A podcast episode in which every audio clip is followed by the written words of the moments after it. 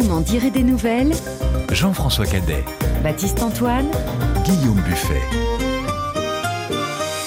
Bonjour, bonsoir. De tout petits personnages marchent sous des ciels tourmentés dans des paysages grandioses autour de puits de lumière et de bassins laiteux, arpentent des montagnes enneigées et des déserts arides, croisent des âmes défuntes, pénètrent des temples brumeux ou des cités troglodytes. Tout impressionne, tout époustoufle dans le nouvel album d'Étienne Chaise, le grand format, les lumières et les ombres, les tout petits détails et l'immensité écrasante des décors, l'épure du texte aussi qui laisse toute sa place à la poésie et même à une forme de spiritualité un ouvrage magistral entre livres illustrés, récits épiques et bandes dessinées. Ether est paru aux éditions 2024 et vous m'en direz des nouvelles. Bonjour Étienne Chaise. Bonjour. Quelques-uns parvinrent à fuir, emportant avec eux les dernières braises du feu sacré. Leur lueur était si faible à tâtons, ils traversèrent la nuit. Ensemble, ils iraient où ils n'auraient plus à fuir. Ils trouveraient un âtre où ce feu renaîtrait, incandescent. Ils marcheraient vers une ville légendaire, loin à l'est, Agartha. C'est par ces mots que commence votre récit, Étienne Chaise, et en quelques lignes, tout est posé. La catastrophe initiale, la fuite, l'exil vers une terre promise, une terre de mission pour construire une nouvelle vie. On est dans un pitch très héroïque fantasy, euh, dirait-on. Pourquoi vous avez eu envie de, creuser cette veine-là? Euh, Heroic fantasy ou récit, on va dire, euh, mythologique euh, Biblique peut-être plutôt, ouais, bien sûr biblique, mais on peut considérer que la Bible est aussi une forme de mythologie. euh, ouais, c'est plutôt dans les mythologies euh, que j'ai puisé mes inspirations, en tout cas pour pouvoir créer les différentes civilisations qui sont d'abord, bah, du coup, la première qui est quittée, puis celles qui sont ensuite découvertes au fil du voyage des personnages. Et euh, voilà. Alors le point de départ, c'est Our, la Mésopotamie, dont on parle dans la Bible, justement, dans l'Ancien Testament. Le point de départ du voyage d'Abraham, d'ailleurs. La terre promise, c'est donc Agartha, on l'a entendu, un royaume mythique que l'on retrouve dans, dans les récits hindouistes ou bouddhistes. Vous avez voulu faire une sorte de, de euh, pont, de lien entre ces univers euh, spirituels différents? Oui, Agartha, moi je l'ai retrouvé euh, quand j'ai fait mes recherches sur. Euh, en fait, j'ai fait des recherches euh, textuelles sur toutes sortes de mythologies, de villes un peu oubliées ou fantasmées. Et Agartha, j'en ai trouvé la trace dans, le, le spiritisme du 19e siècle où il y avait l'idée comme ça d'une cité qui était en fait à, l'intérieur de la Terre, où on aurait, on va dire, à l'intérieur de la Terre, une sorte de Terre à l'envers, plutôt que d'être sur le, le, côté euh, concave d'une sphère, elles étaient sur le côté convexe. Et que par le pôle Nord, on pourrait rentrer par une sorte de cité comme ça, magique, qui serait, qui serait cachée là. Et ensuite, bah, en fait, j'avais envie de, relier ensemble plein de lieux qui avaient une sorte d'aura comme ça, un peu mystérieuse.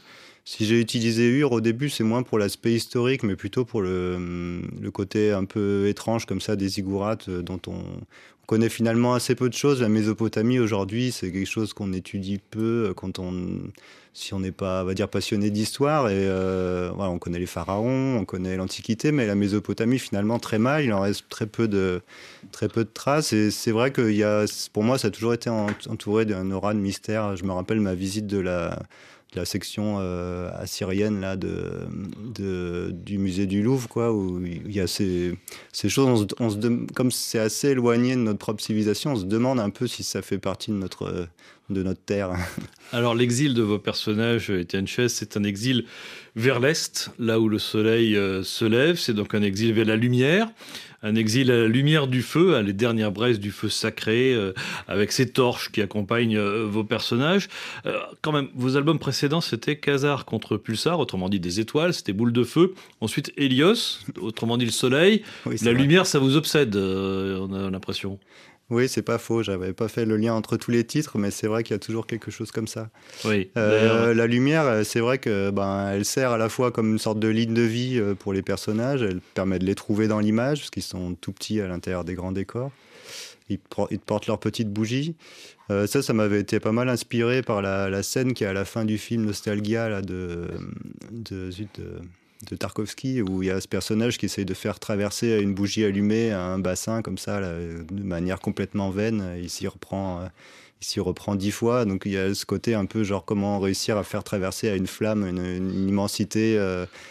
ça revient, on va dire, à comment survivre dans, dans l'immensité alors qu'on est aussi faible qu'une petite flamme, quoi.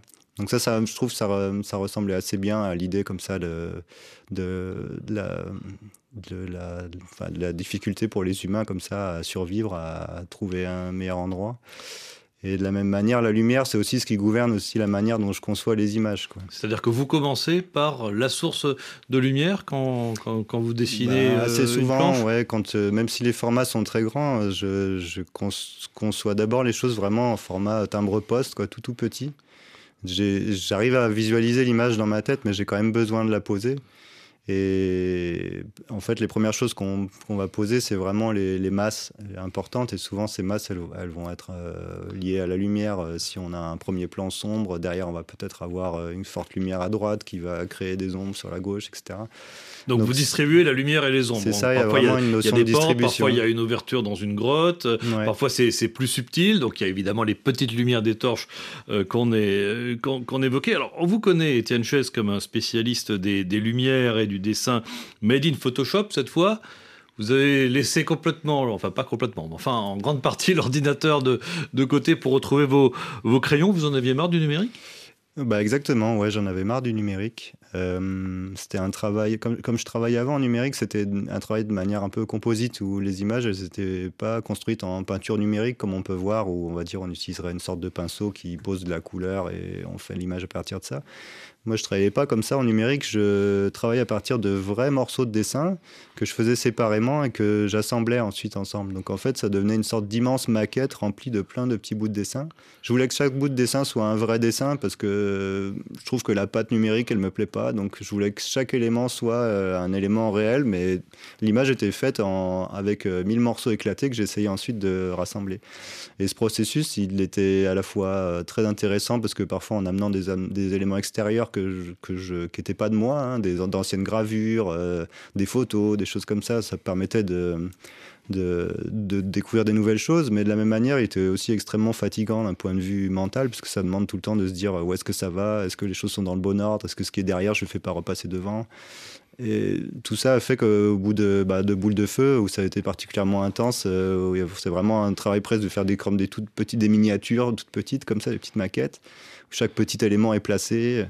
Euh, j'en ai, eu marre et j'ai voulu retrouver un peu euh, les, parties un peu méditatives du dessin. Alors ça, ça se voit pas forcément dans le dessin final qui est très détaillé, etc. Mais il y a aussi des phases comme ça où quand justement on va poser les masses, on est plus sur euh, des choses assez vagues. Et là, on, et aussi la nécessité de, de construire les masses. Euh, plus elles sont sombres, on va dire, plus il faut que le crayon passe deux fois. Euh, Avec une espèce de, quadrillage, de, voilà, texture. voilà, c'est ça. On cherche aussi une forme de texture, quoi. Ce, ce que j'ai d'ailleurs plus sur la fin, plus, plus le livre avançait, plus j'ai cherché aussi à garder cette texture. Et, donc dans ces moments-là, il y a une, approche du dessin qui est plus proche de la, un peu de la méditation aussi. Euh, Mais donc, on peut un peu plus se laisser aller euh, à, penser, à rêver. Et donc vous utilisez des, crayons gris, euh, des crayons noirs, des crayons gomme alors oui, alors on a des crayons avec des graisses différentes, j'imagine. C'est ça, ouais, voilà, des, traits secs jusqu'aux traits gras hein, qui vont faire des traits très pâles ou, ou à l'inverse très sombres sachant qu'on est quand même limité à un moment donné, on peut pas descendre dans les noirs noirs comme on pourrait avec le fusain, hein. donc ça donne aussi une, euh, une, étendue de contraste qui est un peu limitée, mais qui donne une sorte de pâleur aussi, je trouve, qui est intéressante par rapport à ce que raconte l'histoire. Euh, qui du coup est aussi moins contrastée, moins forte que dans mes livres précédents. Et je pense que ça convient quand même aussi au thème qui est plus, qui est peut-être plus sérieux. Mais euh, et donc j'utilise aussi euh, des estompes pas mal pour pouvoir justement une fois qu'on a quadrillé fondre un peu le. Alors avec du papier, du coton et même des cotons-tiges paraît-il. Ouais, tout à fait. Ouais, donc vive les cotons-tiges. Les cotons-tiges sont bien utiles, ouais, pour notamment pour faire les nuages. Ça permet un peu de de pousser la, poussière du crayon euh, dans différentes directions, de renforcer les ombres de, manière très douce comme ça. Et puis il y a aussi le critérium que vous utilisez justement pour, pour la texture, pour les, pour, les reliefs, pour les aspérités en particulier de vos paysages? Ouais, le critérium il vient des fois dans un deuxième temps où je vais recadrer tout, tout ce que j'ai fait et, améliorer la, platitude, on va dire, de, de ma zone Ça, c'est un- parce que quand on fait d'abord un premier quadrillage, des fois, il y a un peu des endroits où c'est un peu plus sombre, un peu plus clair. Alors là, je repasse la texture, je fais quelque chose de vraiment très très propre. Et ensuite, là, il y a le moment un peu magique où on va commencer à poser les ombres, on commence à voir apparaître les, hum, volumes. Et puis là, il y a aussi le crayon gomme qui va avoir euh, son rôle où on vient poser des petits. En enlevant le crayon, le blanc ressort et on, et on a de la lumière d'un coup qui apparaît au milieu de la masse qui, qui se met à interagir avec les ombres et le modelé apparaît. Et ensuite, euh, avec le, on, travaille euh, sur le de plus en plus petit vers, de plus, vers, le, vers le microscopique en quelque sorte, où on va chercher à, donner cette texture comme ça qui va donner cet aspect. euh, Il y a une recherche de réalisme, mais c'est moins pour, on va dire, imiter la réalité que pour euh, donner euh, le sentiment qu'on est là en fait. Moi, c'est ça qui m'intéresse dans le réalisme, c'est donner le sentiment qu'on on est ici, on est dans la scène en fait. Alors vous parliez de, magie, Étienne Chaise, on, se dit quand même quand on, regarde le dessin, et vraiment c'est absolument impressionnant, hein, tout est extrêmement, extrêmement détaillé, il faut vraiment prendre le temps de regarder euh, cha- ch- chaque, image, mais on se dit quand même quand vous dessinez euh, un parquet, euh, chaque latte de, de, parquet, chaque marche d'escalier, chaque brique de mur, euh, qui prend parfois la lumière, même souvent de façon extrêmement différente, vous parlez de magie, mais on se dit, mais pour un dessinateur, ça doit être quand même extrêmement fastidieux. Est-ce qu'il n'y a pas une part de, de, de- de lassitude? Est-ce qu'il y a encore une place pour le plaisir dans votre façon de travailler? Hmm. Bah certes, c'est vrai qu'il peut y avoir aussi un, aspect frustrant, mais je sais pas. Moi, dans cette répétition comme ça, il y a quand même une assez grande satisfaction qui vient de, de, je sais pas, une forme de frisson où plus c'est plus c'est détaillé, plus le frisson est important d'une certaine manière. Il y a quelque chose de cet ordre-là. euh, je j'arrive pas à m'arrêter jusqu'au moment où je suis satisfait. euh, de, de ce côté palpable en fait c'est un peu ça que je recherche et c'est vrai que c'est très très long mais je je regrette pas forcément. C'est vrai que à réfléchir sur un plus long terme ou sur des projets peut-être qui auraient vocation à être moins longs, euh, peut-être qu'il faudrait que je réfléchisse euh, en des termes plus économes. Mais sur ce projet-là, comme je, je vous ai dit tout à l'heure, le, le- le- un de mes, un de mes, mes objectifs, c'était vraiment de dire je fais le plus possible que je peux faire à chaque en quelque sorte pour ne pas avoir de regrets. Quoi. Je, donne tout à chaque image. Et donc, c'est aussi pour ça que je suis allé aussi loin dans le, dans le détail.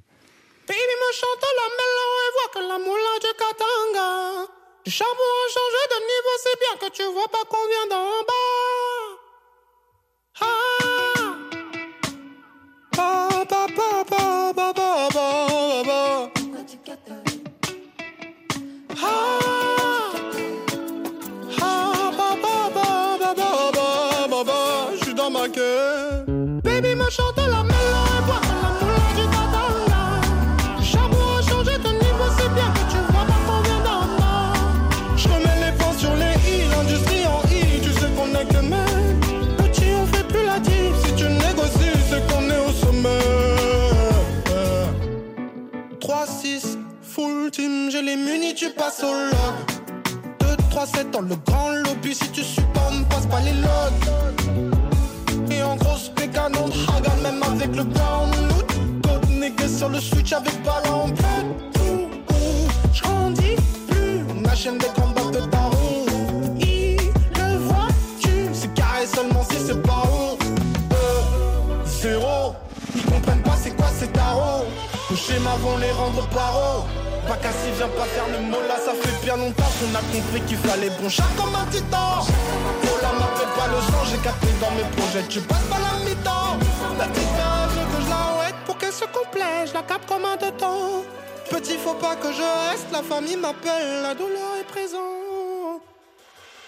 Mais pourquoi tu quêtes? Je suis dans ma quête. Il n'y a pas de stress. Tu sais qu'on les blesse. Oh, ça bégaye en brut. Je parle que le net. Grosse tempête à la hesse. Baby me chante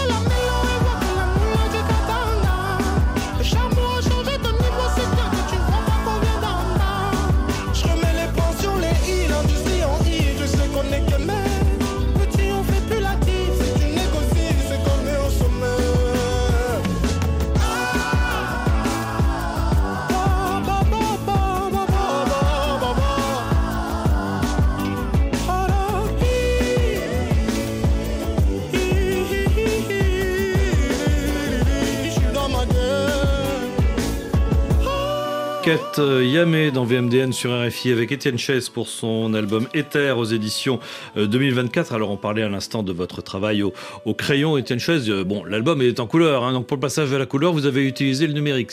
Oui, justement là, j'ai pu utiliser, on va dire, mes compétences que j'avais déjà sur la numérique pour, pour coloriser les dessins.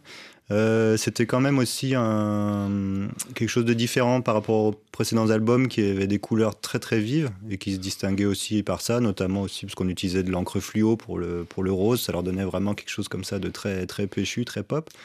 Et on a, hum, même si au début, les premières colorisations que j'avais faites allaient un peu dans cette direction, rapidement, je me suis rendu compte que ça avait le problème, en fait, de, on va dire, dans le process euh, informatique, de, de brûler un peu le dessin. Plus on, met, plus on met des couleurs euh, vives sur un dessin en noir et blanc, plus euh, le, logiciel réagit en augmentant le contraste du dessin et on, ça brûle les couleurs, quoi. Les sombres deviennent tout, tout, noir et les clairs tout, tout blanc. Et, donc, tout le travail détaillé qu'on avait fait tout à l'heure, ouais, c'est ça, on, perd, on perd beaucoup de choses. Donc du coup, il a fallu aller vers des, couleurs plus, plus douces, beaucoup plus douces, mais qui au final se sont révélées, moi je trouve, intéressantes parce que ça m'a déjà fait faire quelque chose que j'avais pas l'habitude de faire, et puis je trouve que ça a donné aussi une ambiance différente euh, au projet. Mais donc voilà, une colorisation numérique et aussi les personnages eux-mêmes qui sont dessinés en numérique parce qu'à l'échelle où ils sont, de les faire au stylo ou Oui, parce que ça fait, ça, fait à peu près 2 cm à peu près hein, de, hauteur. Les, les, les, personnages, donc vous les avez dessinés directement sur, à cette taille-là. Il n'y a pas eu euh, d'agrandissement ou de rétrécissement? Alors quand on travaille en numérique,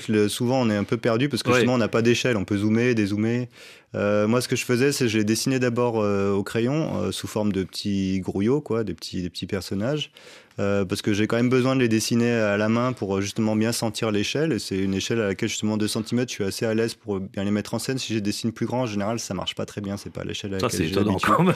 c'est une question d'habitude. Je pense que si je dessinais plus souvent des personnages plus grands, je deviendrais meilleur. Mais le fait est que je me débrouille bon, bien. parce que vous dites, vous prétendez que vous n'avez pas dessiné les visages. Il faut vous croire. Ouais, ouais, c'est vrai. Bah, parce que en fait, j'en fais jamais. Donc. Euh, je, pourrais essayer, mais je serais sûrement pas très satisfait du résultat. Il faudrait, il faudrait que j'y passe du temps. Bon, pas de visage, pas de gros plan, pas de bulles ni de, dialogue, mais quand on les regarde de près, vos personnages, il faut vraiment là aussi prendre le temps de, bien les observer. On se rend compte qu'il y a une foultitude de, détails sur un tout petit, euh, tout petit euh, périmètre. Hein. donc au niveau des vêtements, au niveau des armes, par exemple, aussi au niveau des, des, postures. Donc travail vraiment de, euh, de, de fourmi pour que se dégage finalement de chacun d'eux une forme d'humanité, peut-être une forme de de récit personnel, qu'on a presque l'impression que chaque personnage a son propre scénario à l'intérieur de votre grand récit. Ouais, dans l'idée, c'est ça, effectivement. J'avais déjà développé ce type de narration dans Helios. Euh, la différence, c'était que c'était un récit complètement muet, mais l'idée d'avoir des personnages qui sont identifiables dès le début par leur, euh, leur, euh, attirail et que ensuite on puisse les suivre même dans un récit muet comme ça, voir ce qui leur arrive individuellement, ça m'avait plu, ça avait bien marché dans Helios et j'avais voulu le refaire aussi dans, dans Ether. Euh, là, la différence, ce qui va plus loin aussi, c'est qu'il y a vraiment la notion de temps qui passe. Et donc, du coup, ces personnages, ils ils, vont aussi évoluer dans le temps. Il y a des enfants qui naissent, qui grandissent, qui deviennent des adultes. Comme euh, le, il y a quasiment peut-être 60 euh, ou 70 ans qui passent sur le temps de l'histoire à des rythmes différents. on se retrouve, ouais, c'est ça, avec des, des, enfants qui sont nés au tout début de l'histoire, qui sont, qui, sont, qui sont vieux à la toute fin quand ils arrivent au terme du, du périple. Mais comment on fait vieillir un personnage euh, que l'on dessine avec une toute petite taille comme ça, Étienne Chen Alors, c'est pas facile, justement. C'est facile de le faire grandir parce que, bon, il passe d'un bébé, un enfant, etc. On lui trouve des vêtements euh, distinctifs. Vieillir, c'est plus difficile. Euh, j'avoue que c'est un. Sur la fin du livre, j'ai eu du mal à à vraiment le montrer, je pense. Euh, au, final, bon, on les, on les, montre un peu plus recroquevillés, euh, ils se tiennent à un bâton, et puis bon, on peut aussi. Et, les... puis c'est aussi au lecteur de. voilà, c'est ça, on peut les mettre en scène éventuellement. Il y en a quelques-uns qui sont mis en scène euh, dans leurs, dans leurs derniers instants aussi, donc on peut extrapoler du fait de ce qui meurt parce qu'il vient de se passer un événement terrible ou bien juste il meurt de vieillesse. Et donc des tout petits personnages dans des décors absolument immenses. ce format très particulier, donc c'est un grand format en hauteur, hein, Étienne Chaise 28 x, 38 cm, c'était votre idée de départ? Ouais, c'est alors c'était euh, pour ce livre. C'est un vrai euh, choix d'éditeur aussi. Euh, au départ, c'est ça. Ouais, c'est mon éditeur qui nous avait proposé dans mon, le, dans mon livre Helios de d'avoir une carte blanche autour de ce format. Et comme ça avait bien marché, que je, que enfin, moi, je m'étais d'abord, je m'étais emparé de ce format en me disant avec quoi je suis à l'aise? Je suis pas à l'aise avec les personnages, je suis pas très à l'aise avec le scénario, donc je vais essayer de concevoir une histoire où je vais faire ce que j'aime faire, c'est-à-dire le décor, et trouver un scénario qui permet de raconter quand même une histoire où le décor sera d'une certaine manière le personnage principal et, le reste sera plus secondaire. Donc ça, c'était pour Helios et pour Ether, ben j'ai voulu euh, garder cette, base, ce format qui m'avait permis, qui, m'avait permis de me rendre compte qu'il y avait vraiment une forme de qualité d'immersion, euh, aussi ce, cette forme de narration avec un groupe euh, qui, euh, qui, avait, sur lequel j'avais eu des retours de lecteurs, etc., qui m'avaient montré que ça pouvait marcher, que je pouvais éventuellement le, le, le faire, euh, le développer, quoi, le rendre plus intéressant, qui, qui fait que pour Ether, j'ai essayé d'étoffer en fait cette base que j'avais et de le rendre plus intéressant, même si c'est venu comme ça, effectivement, ouais, du grand format avec le décor comme personnage principal. Quoi. Alors, quand on se plonge dans, dans, dans, dans le livre, on pense tout de suite jeux vidéo. Mmh. Ouais, il y a clairement une aspiration jeux vidéo. Est-ce que vous n'avez pas envie d'en développer un Alors du coup, maintenant, est-ce que c'est pas ça l'étape suivante? On pourrait penser jeux vidéo, on pourrait penser film d'animation aussi. Oui, ouais, bah, c'est vrai que le, le film d'animation et jeux vidéo, c'est vraiment, c'est quand même probablement avant même les, les livres, vraiment mes sources d'inspiration euh, principales. Euh, pas penser à en développer un. Ça, ça reste des, ça reste des, des, des, des, comment se fait ça, des domaines où on doit travailler, en, où on travaille quand même en équipe. Euh, Et vous, c'est pas votre truc de travailler en équipe bah, c'est pas évident. Moi, si Parce que vous disiez tout à l'heure, si euh, je voulez, suis pas très à l'aise au scénario. Bah, travailler avec un scénariste, non Bah, d'un côté, j'aime bien, euh, j'aime bien, euh, j'aime bien, un, enfin, réfléchir de loin, et de l'autre côté, j'aime bien faire de près, quoi. Donc, devoir choisir entre être exécutant ou être dirigeant, dans, dans, ce serait une nécessité, on va dire, dans, dans un travail d'équipe. Et je sais pas, c'est quelque moi j'aime bien l'économie du livre en quelque sorte, avec euh, assez peu de choses, on peut faire euh, des récits euh, extraordinaires, on n'a pas besoin d'être d'être 50 pour raconter un, un péplum épique avec 250 figurants, on peut le faire tout seul dans son bureau. donc moi, pour l'instant, ça me va. si un jour des, pro... des, des possibilités s'ouvraient de ce cas-là, ben, peut-être, pourquoi oui, pas. Hein. N'insultons pas l'avenir. Voilà. Bon, combien de temps de travail en solitaire, alors justement, d'un bout à l'autre de, de, de, ce projet? Ça s'est étalé sur une période de trois ans, euh, on va dire en mettant bout à bout les morceaux de travail, d'à peu près deux ans et demi de travail. Ouais. Ouais, c'est absolument impressionnant. Merci beaucoup Étienne Fess d'être venu, de faire un petit coucou Merci. dans VMDN. Superbe album, hein, Ether, je le rappelle, publié aux éditions 2024.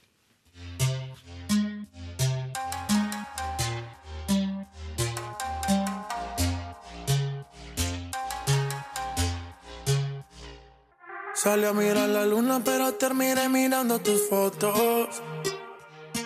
Flaca, siéndote sincero, yo te pienso que lo nuestro esté roto. Oh, la culpa no fue tuya, pero mía tampoco. Y tal vez parezca loco, pero dime tú si es que me equivoco. Fue la culpa de la rutina, de que lo nuestro se jodiera. Yo tuve que soltarte, aunque eso me doliera. Con los culos maté la tusa, pero tú sabes que no cualquiera va a llenar el vacío que dejaste. Y me lo voy a hacer de la misma manera. Salí a mirar la luna, pero terminé mirando tus fotos. Flaca, siéndote sincero, yo te pienso en que lo nuestro esté roto. Oh, la culpa no fue tuya, pero mía tampoco. Y tal vez parezca loco, pero dime tú si es que me equivoco. Fue la culpa de la ni quedan los lugares para que hagamos el amor. El verano se es invierno y yo que soy fan del calor. La película que tú y yo teníamos.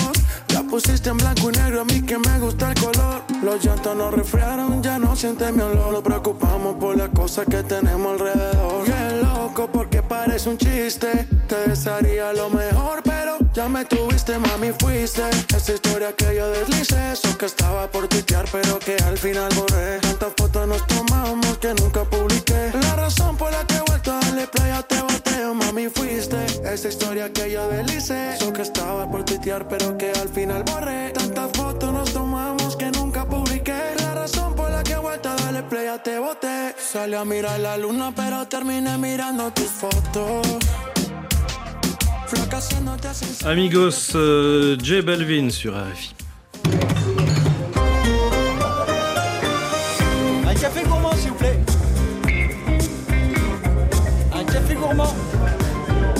Le café gourmand, vous m'en direz des nouvelles. Presse Amigos sont avec nous cette semaine pour ce café gourmand. Marion Casanov, Lisa Giraldini et Edmond Sadaka, bonjour. Bonjour, Jean-François. On va parler danse avec vous, euh, Lisa. Vous êtes allée à la Scala de, de Paris voir Portrait. C'est la dernière création du jeune chorégraphe Mehdi Carcouche. Oui, et j'ai adoré. Portrait, c'est neuf danseurs sur scène qui tentent tant bien que mal de faire famille. On voit toutes les dynamiques intrafamiliales représentées sous nos yeux sur scène et forcément, ça parle à tout le monde. Du blues créole également au menu euh, avec vous, Edmond Sacré Mélange. hein. En effet, c'est un groupe, euh, un trio qui s'appelle euh, Delgrès, qui vient de sortir un album, son troisième disque, euh, qui s'appelle Promis le ciel. Et bien, on entendra le leader de ce groupe, euh, Pascal Danaé. Mais pour commencer, tournons nos oreilles vers l'Ukraine, deux ans après le début de la guerre. C'est avec vous, Marion. Всякому городу нрав і права, всяка іміє свій ум голова, Всякого прихоти водять за ніс, всякого манить кнаживі свій біс.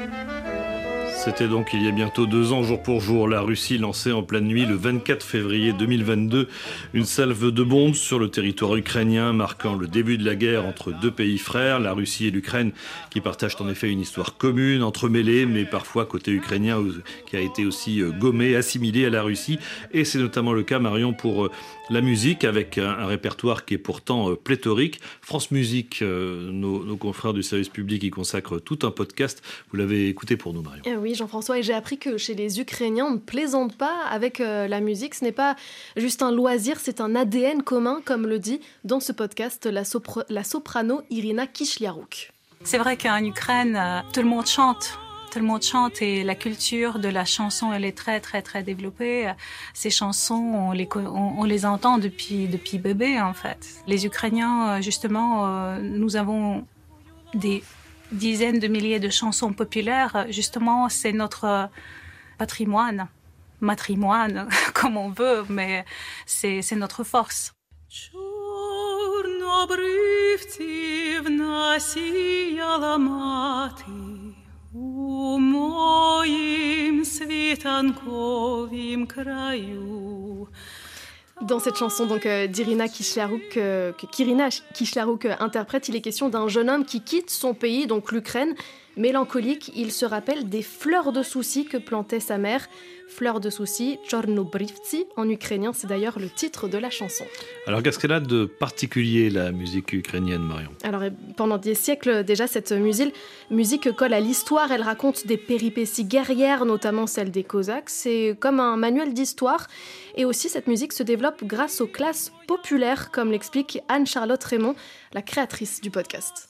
À cause justement de toutes les vicissitudes des gouvernements, etc., aucune classe sociale, euh, ce qu'on appellerait l'élite, n'a pu se développer, en tout cas en tant qu'ukrainophone. Ce qui fait qu'elle n'a pas pu se développer de, eh ben, de musique savante, comme on a eu, par exemple, nous en France, on avait Louis XIV qui était, euh, voilà, c'était vraiment l'État, c'est moi, et je développe la musique. Là, en Ukraine, ça n'a pas pu se passer. Donc, en revanche, ce qui s'est beaucoup, beaucoup développé, c'est la musique populaire. Et tout ça a eu une très, très grande importance, était entendu dans toutes les couches de la société. Et après, au moment où euh, enfin se sont développées des écoles de musique, des, orchestres, tout ce qui donnait la possibilité de faire entendre la musique, là, eh bien, la musique populaire a vraiment infusé la musique euh, classique. Donc Marion, qu'on soit un paysan ou un seigneur, tout le monde chante les mêmes airs, les mêmes chansons. Voilà, les Ukrainiens partagent un répertoire musical commun. C'est grâce à cela qu'ils se fédèrent, que l'identité ukrainienne se développe. Et c'est surtout euh, grâce aux kobzars, ce sont des sortes de troubadours itinérants, souvent aveugles, avec une mémoire formidable. Grâce à ces kobzars, donc, que se propagent ces chants pendant des siècles. Leur rôle est si important qu'Anne-Charlotte Raymond y consacre d'ailleurs tout un épisode. Alors, je sais pas vous, mais euh, en préparant cette chronique, je me suis rendu compte que je connaissais euh, vraiment rien de la musique ukrainienne. Est-ce qu'il y a des amateurs ici? Euh, non, mais je ne connais pas, beaucoup plus que vous. hein. Pas trop non plus. Et voilà, et si je vous fais par exemple, par exemple écoutez ça. Щедрик, щедрик, щедрівочка, прилетіла ластівочка. Стала собі щебетати, Господа я викликати. Вийди, вийди, господарю, подивися на кошару, там овечки покотились, а янички народились. Voilà, c'est cet magnifique. air, euh, cet air est Ça me plutôt dit rien non connu. plus, mais c'est magnifique. Alors, pour C'est plutôt certains- connu, d'accord. Moi, ça m'a dit quelque chose. Voilà, cet air, il est un peu connu. On pense à tort, en fait, que c'est un chant de Noël euh, plutôt britannique. On l'entend un Mhm. peu euh, tous les ans pour certaines Mhm. personnes. Voilà, mais en tout cas, euh, ce chant est bien ukrainien.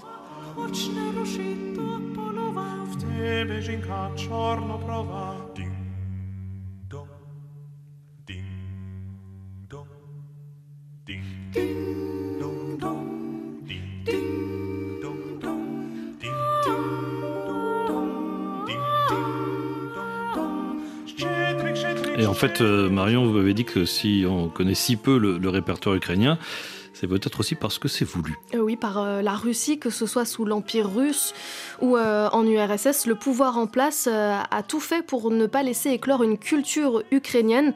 La langue ukrainienne est même euh, appelée pendant des siècles le petit russe, et ce n'est pas affectueux. Anne-Charlotte Raymond. Dans les dictionnaires, quand vous, ou même sur Wikipédia, quand vous cherchez le nom d'un musicien, vous voyez qu'il est né dans l'Empire russe. On ne vous précise pas que c'était quand même en Ukraine. Et donc, on, a vraiment l'impression que euh, tous les gouvernements russes successifs, enfin, russes puis soviétiques, puis euh, russes à nouveau, ont tout fait pour, euh, pour assimiler, pour absorber tout ce qui était ukrainien et lui enlever toute son autonomie et ses particularités. Voilà, donc on perd la trace hein, finalement de ce qui est typiquement euh, ukrainien. Les kobzars, euh, les troubadours dont on parlait, ont, ont même été décimés euh, sous l'URSS. On dit que le régime soviétique les a convoqués un jour à une réunion avant de les fusiller. L'idée, bien sûr, c'est donc d'effacer la mémoire, la culture ukrainienne. Et la guerre en Ukraine, Marion, elle a eu une influence sur cette musique? Oui, on peut même la dater de 2014, lors de la révolution de Maïdan. Les Ukrainiens se sont rendus compte que pour faire de la musique, là où ça se passait, c'était Moscou. Ils allaient à Moscou, ils chantaient en russe, ils étaient influencés par des rythmes, des variations typiquement russes. Alors depuis, en Ukraine, les radios euh, ont des quotas, elles doivent passer un nombre minimum de chansons ukrainiennes.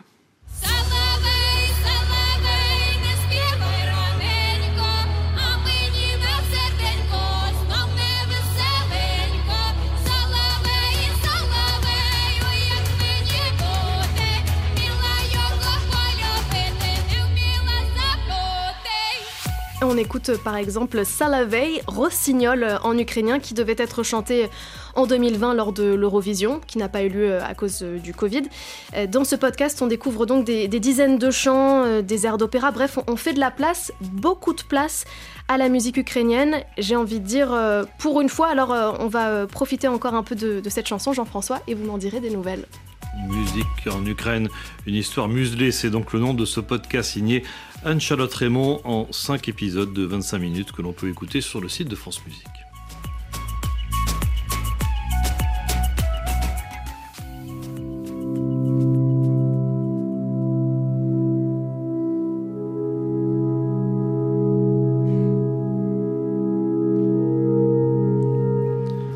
Explorer le thème de l'héritage familial et le transformer en matière chorégraphique. C'est le pari de Mehdi Kerkouche et de son dernier spectacle Portrait que vous êtes donc euh, allé voir à la Scalette Paris, Lisa. Oui, Portrait, c'est neuf interprètes sur scène, une heure de danse qui suffit à nous faire traverser toutes les émotions. Une création personnelle et pourtant si universelle. Le chorégraphe Mehdi Kerkouche donne vie à ces corps qui tentent de faire famille. L'idée vient d'un jour où vraiment on est parti en improvisation avec mon équipe euh, en studio. Et là, ce jour-là, j'ai tripé sur. euh, je voulais absolument faire une photo de famille qu'on n'arrivait pas à faire. Je voulais que les danseurs se réunissent, euh, absolument, mais on n'arrivait pas à récupérer un tel parce qu'il est toujours dans la cuisine, parce qu'il a toujours un truc à faire, et puis lui, il est jamais là parce qu'il a toujours un coup de fil à passer. Bref, toutes ces situations-là, en fait, à les poser et à plaisanter autour, je me suis rendu compte qu'il y avait vachement de matière à raconter les gens et à raconter euh, on est ensemble, on n'est pas ensemble, est-ce qu'on vit ensemble, est-ce qu'on aime vivre ensemble, ou est-ce qu'on n'aime pas du tout ça, est-ce qu'on nous l'impose, etc. C'était un vivier euh, riche de langage chorégraphique et on s'est amusé de ça. Le spectacle traite des relations intrafamiliales avec ses moments joyeux et ses moments dysfonctionnels au possible. Bien sûr, il inclut aussi bien la famille de sang que la famille de cœur. Et alors dans le public, euh, chacun peut faire en fait sa, sa propre interprétation de ce qui se passe sur scène et de tous les échanges entre des danseurs. Exactement, il n'y a pas du tout de scénario imposé comme dans une comédie musicale par exemple. En fait, on assiste à des scènes de vie et la dramaturgie devient propre à chacun. Sur scène, les danseurs évoluent parfois seuls, parfois en duo ou bien en groupe homogène qui se déplacent de manière fluide comme des vagues. le résultat d'une vraie collaboration entre le chorégraphe et ses interprètes. Les danseurs sont hyper présents parce que il y a l'idée de départ qui est insufflée par moi, le metteur en scène et le chorégraphe, parce que j'ai des choses qui sont très précises en tête, a des choses que je veux raconter à tout prix. Et ensuite, je demande à leur corps d'être hyper disponible parce que il y a de la proposition à faire, il y a des choses que je vais aller chercher parce que leur gestuelle vient tellement d'univers différents qu'il faut que je trouve des langages communs les uns aux autres, etc. Donc moi, après, je m'amuse.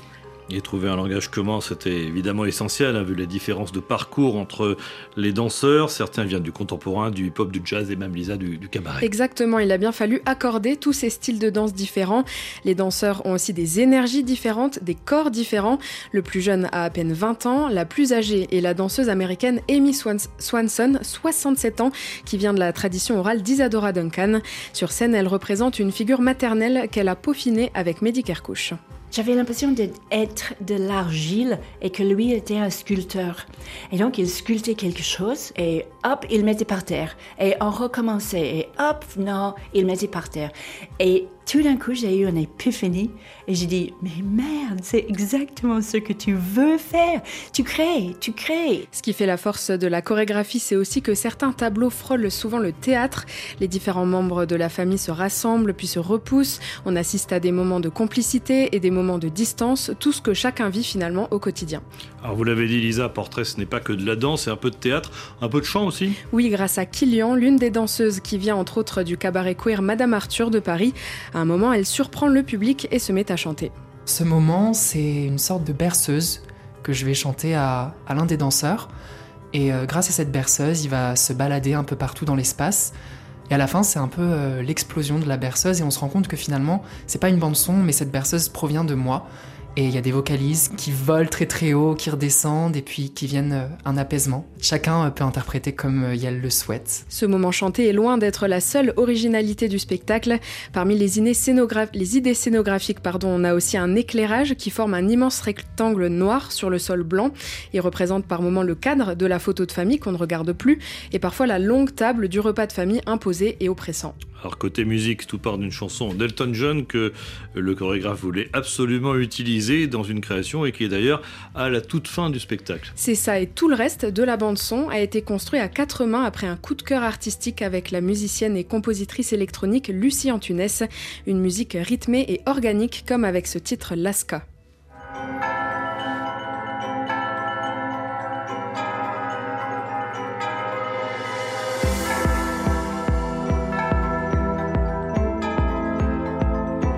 Toute la beauté du spectacle, c'est que chacun va être touché par tel ou tel moment en fonction de ses propres souvenirs.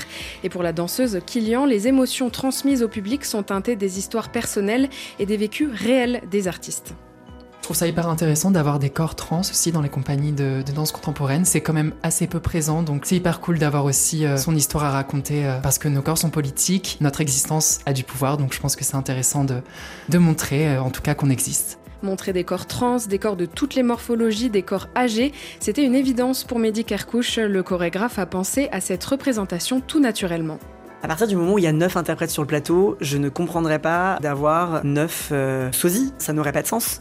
Surtout si on raconte une histoire de famille. Moi, vous me mettez à côté de mes frères, on n'a aucun rapport. Il y a cette diversité, cette richesse dans une vie quotidienne. Donc je vois pas pourquoi sur le plateau je pourrais pas le représenter. C'est évident, normal, logique et obligatoire de réfléchir aujourd'hui quand on réfléchit à un projet à la place de chacun euh, sur le plateau et que tout le monde soit le mieux représenté possible. Si on arrive à passer à côté de ça sans s'être posé la question à un moment, c'est qu'il y a un problème d'ancrage dans votre monde, quoi. Portrait, c'est une photo famille contemporaine composée de personnalités et de talents bien différents. Les idées de Mehdi Kerkouche prennent tout leur sens sur le, sur le plateau pendant une trop courte heure de spectacle d'une grande intensité. Et c'est toujours possible d'assister au dernier spectacle de Mehdi Kerkouche, Portrait, c'est donc à Paris, à la Scala, euh, jusqu'au 2 mars et ensuite en tournée partout en France jusqu'au mois de juin. Merci Lisa.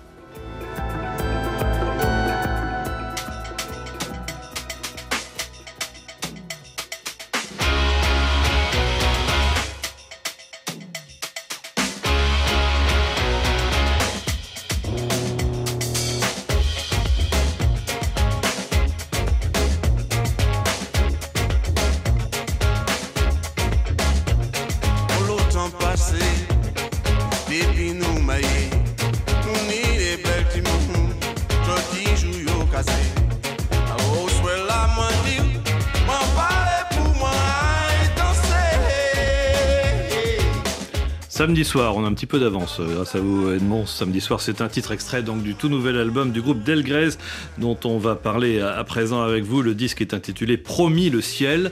Il contient 11 titres et on y retrouve la formule qui fait tout le charme de ce trio. En effet, cette formule, elle a fonctionné tout de suite d'ailleurs avec un gros succès dès le premier album il y a six ans. Alors musicalement, Delgrès propose une sorte de blues caribéen chanté en français, en anglais, en créole. Les textes, ils sont écrits par le chanteur et guitariste Pascal Danaé qui a fondé ce groupe donc en 2018. À ses côtés au sous-aphone, c'est une sorte de gros tuba euh, qui fait office de basse. Il y a Raphaël Gouttière, alias Rafiji, à la batterie Baptiste Brondy. Il fut notamment dans le passé l'un des musiciens de Jean-Louis Aubert.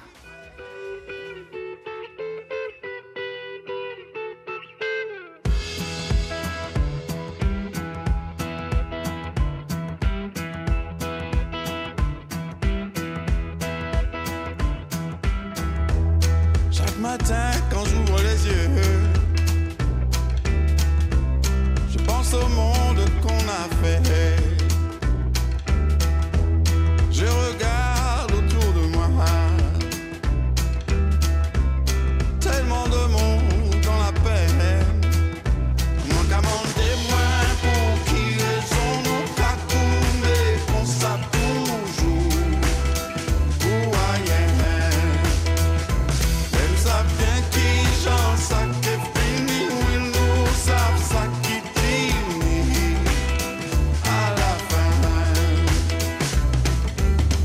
Delgrès dans VMDN sur RFI Delgrès qui est un groupe engagé. Edmond, il chante l'exil, l'esclavage, la mémoire.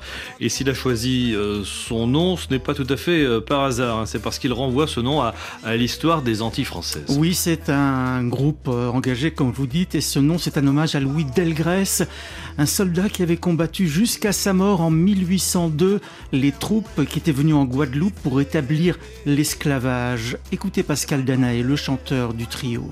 Louis Delgrès, il a compté évidemment pour, euh, pour énormément d'Antillais, mais d'un point de vue humain, au sens plus général, euh, quelqu'un donc euh, qui était martiniquais, métis, officier de Napoléon Bonaparte, qui s'est battu pour la Révolution française, comme d'autres hommes de couleur de son temps, et qui a décidé en 1802, euh, alors qu'il était basé en Guadeloupe, de se donner la mort avec tous ces hommes plutôt que de se rendre aux soldats français qui étaient venus rétablir l'esclavage. Donc euh, un grand exemple de, noblesse, de dignité et de, quelqu'un qui est allé jusqu'au bout du vivre libre ou mourir. Donc finalement une grande leçon d'humanité. Et euh, voilà, donc porter le nom de Louis Delgrès, c'est non pas continuer son combat, je dirais, mais euh, quelque part euh, surtout euh, perpétuer son esprit, l'esprit de euh, dignité humaine pour tous. C'est arrivé en pleine nuit, un petit peu après minuit. J'étais déjà endormi, en deux minutes je suis réveillé. Je me retrouve les chaînes aux pieds, pas le temps de respirer. Un signe de croix, on était tous baptisés, baptisés. Et ce morceau, c'est Promis le ciel. hein, c'est, c'est le titre qui donne son nom à, à l'album. Une chanson qui fait référence à toutes les promesses non tenues. Ça existe dans Les promesses non tenues, ça existe aussi bien que les, les espoirs contrariés. Mais en, en réalité, quand on écoute avec attention les textes du disque, on s'aperçoit qu'il y a beaucoup plus d'espérance et de légèreté finalement que dans les deux précédents albums de Delgrès qui étaient plus centrés sur la mémoire, sur le passé. Cette fois, Delgrès a voulu s'ancrer davantage dans le présent. C'est un album qui est sous forme de constat. Aujourd'hui, où est-ce qu'on en est? On se pose. Les premiers albums, c'était plus en mouvement. Il y avait le combat de Louis Delgrès, il y a eu les, les déportations. Deuxième album, c'est la migration depuis les Antilles, le Bumidum et tout, on arrive en France. Là, c'est plus aujourd'hui, qu'est-ce qu'on fait? Donc, on regarde le monde d'aujourd'hui et qu'est-ce qu'on voit? On voit qu'il y a énormément de crises qui se succèdent et qu'en fait, les gens ont du mal à respirer. On a du mal à envisager l'avenir. On a du mal à reprendre notre souffle. Et vraiment, on a eu besoin, nous, d'amener de l'air là-dedans. C'est pour ça que les, chansons sont peut-être un peu moins rugueuses, mais un peu plus aériennes avec des sons, ça plane un peu plus. Ça va être aussi un peu plus apaisé par moment.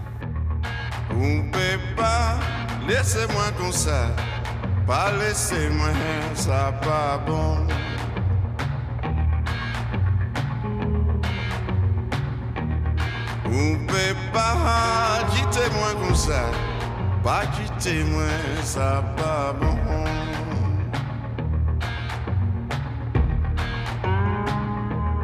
On peut pas laisser moi comme ça, pas laisser moi, ça pas bon.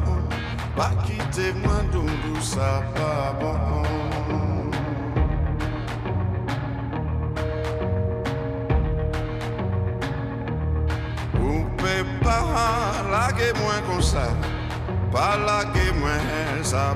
Bon.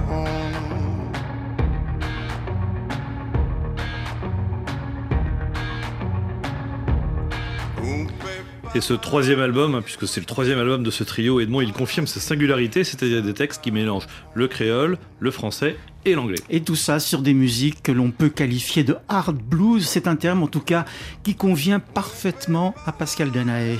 Le hard blues parce qu'il y a, du blues dedans, mais c'est quand même un son qui est parfois assez dur, qui confine au rock.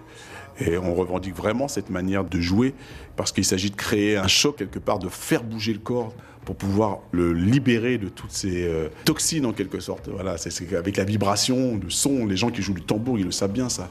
C'est qu'en fait, euh, quand on joue du tambour, ça peut soigner. Et la vibration, c'est vraiment, ça peut soigner. Donc, ce qui est important pour nous, c'est avec cette espèce de, côté très très rugueux et, euh, tellurique, de faire, de mettre le corps en vibration pour le soigner et pouvoir permettre aux gens de, lâcher prise et puis d'oublier un petit peu toutes ces choses qui nous assaillent là tous les jours.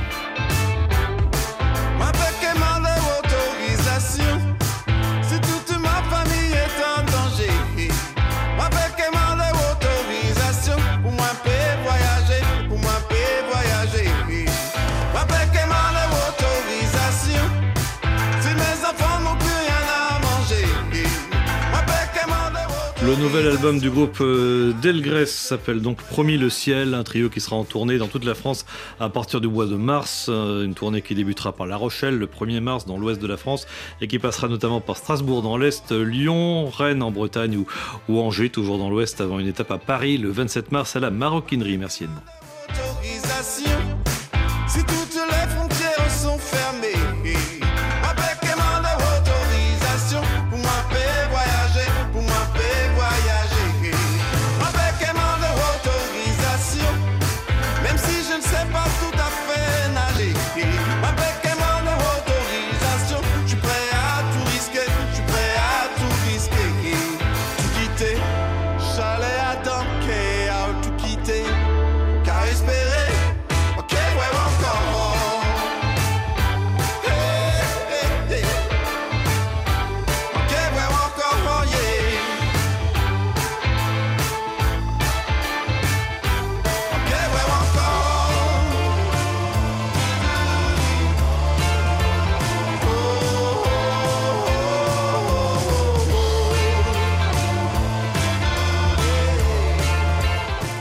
Une poignée de secondes, le journal en français facile sur RFI. Bon week-end à tous. On se retrouve lundi avec la poétesse, essayiste, désormais romancière, afroféministe d'origine camerounaise, Kiemis, qui publie donc son premier roman et refleurir. C'est aux éditions Philippe Ray.